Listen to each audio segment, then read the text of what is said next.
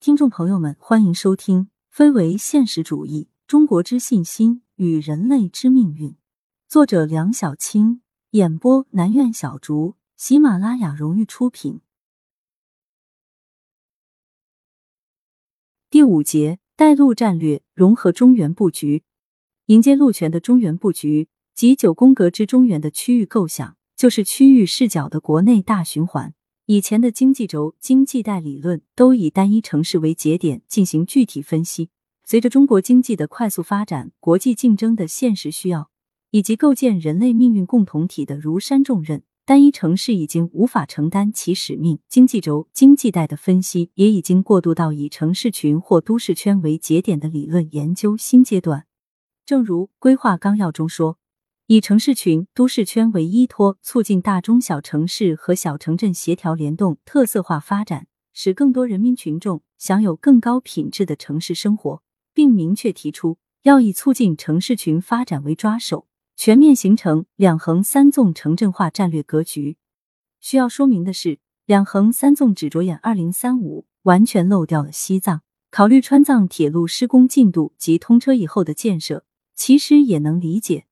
这里提出三纵三横，是指着眼未来百年，延长现在的下面一横，由长江经济带经西藏到喀什，将粤港澳和北部湾从现在东边一纵中独立出来，并延长至昆明，形成下面新的一横。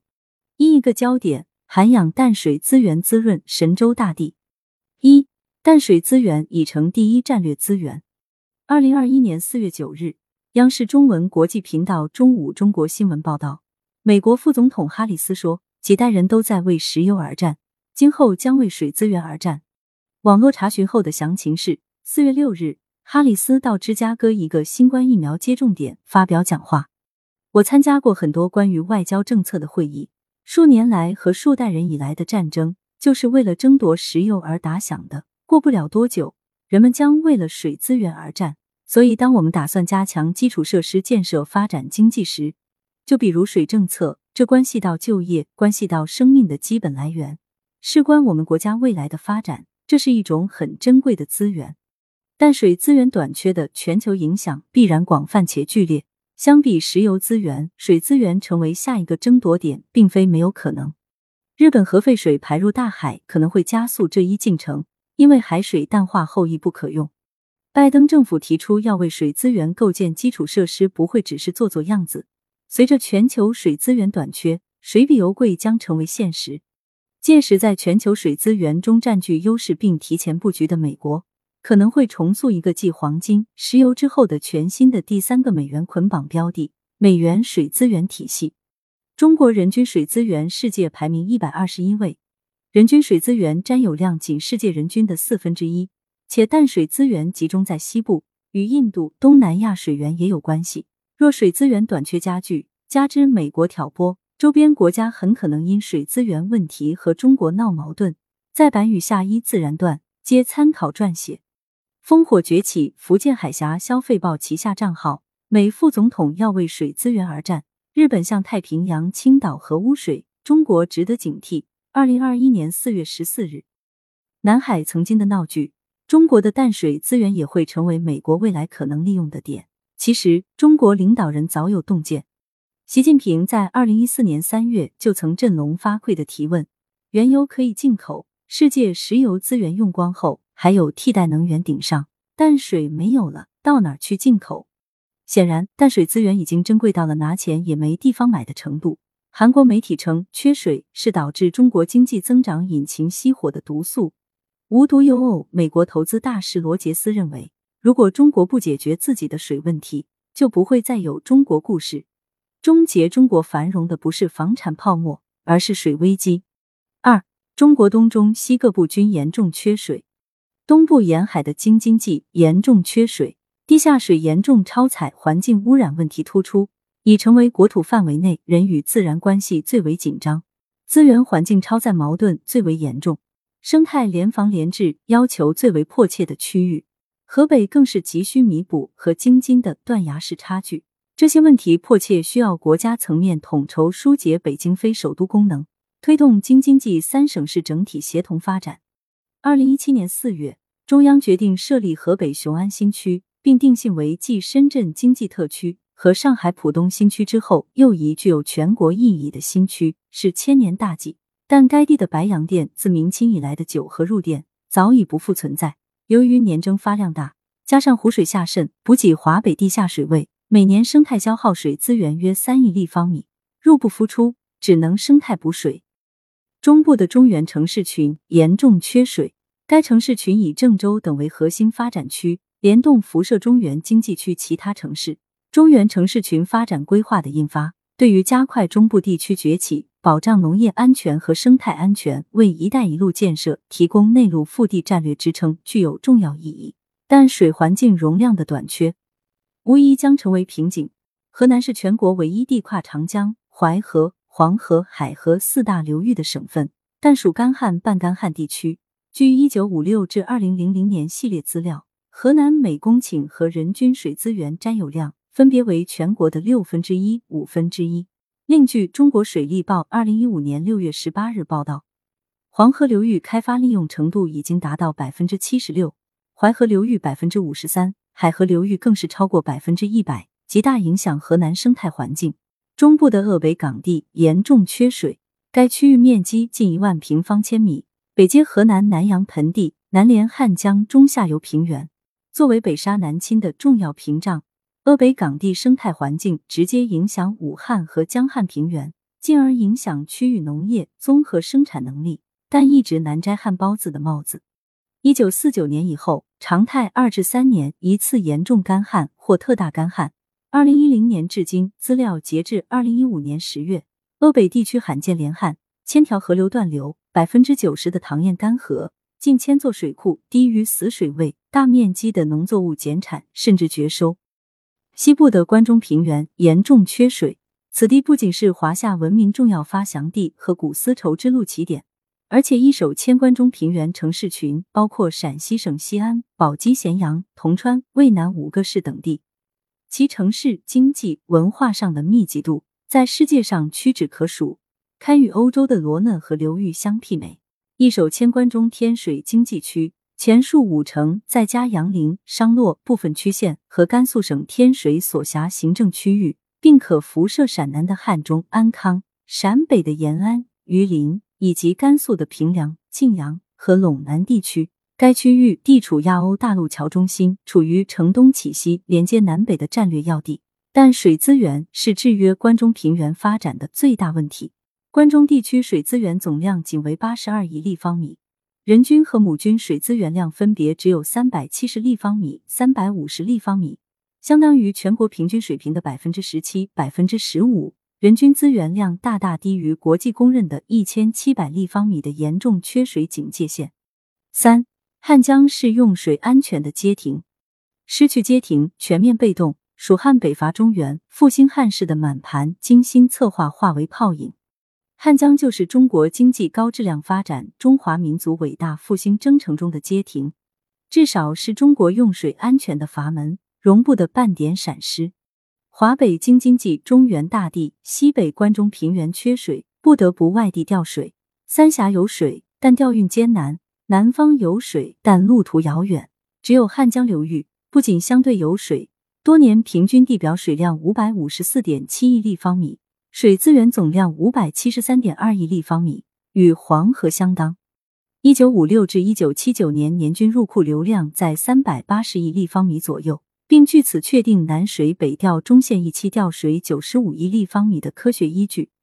即使丹江口水库一百五十米死水位，亦对应库容一百二十六点九亿立方米。又因位置适中，调运方便，所以为各方惦念。如今汉江水已经是一水五用。自身用水，鼎力武汉城市愿景，拓展长江经济带腹地空间。汉江为武汉主城区提供自来水总供应量的百分之四十六，流经武汉城市圈十三个市中的七个市——武汉市、孝感市、仙桃市、潜江市、天门市、襄阳市、荆门市，将通过对长江中游城市群发挥重要影响，而在一定程度影响中部崛起。华北调水。滋润京津冀，补水雄安新区。京津冀的水资源保障严重依赖丹江口水库未来的实际供水能力。保住白洋淀的唯一方法，必须是给其生态补水。河北平原的来水能够被寄托的最大期望，还是丹江口水库。也就是说，河北的水资源严重依赖于湖北丹江口水库。汉江之于华北，如同密云水库之于北京。中原供水润泽河南大地，助力中原城市群。在援引丹灌区提供河南约六亿立方米水源之后，南水北调中线工程又向严重缺水的河南十一座省辖市和三十二座县城，其中县级市七座提供水资源。据人民网消息。截至二零一八年五月二十九日，汉江已向河南供水五十点零五亿立方米，惠及人口超过一千八百万，并一定程度上保障了河南水资源的战略储备。鄂北配水，拱卫江汉平原，促进中部区域均衡。鄂北水资源配置工程将供水襄州区、枣阳市、随县、增都区、广水市和大悟县六个县市区，按照规划。到二零三零水平年，从清泉沟引水总量为十三点九八亿立方米，其中向塘西引丹灌区供水六点二八亿立方米，向鄂北地区供水七点七亿立方米。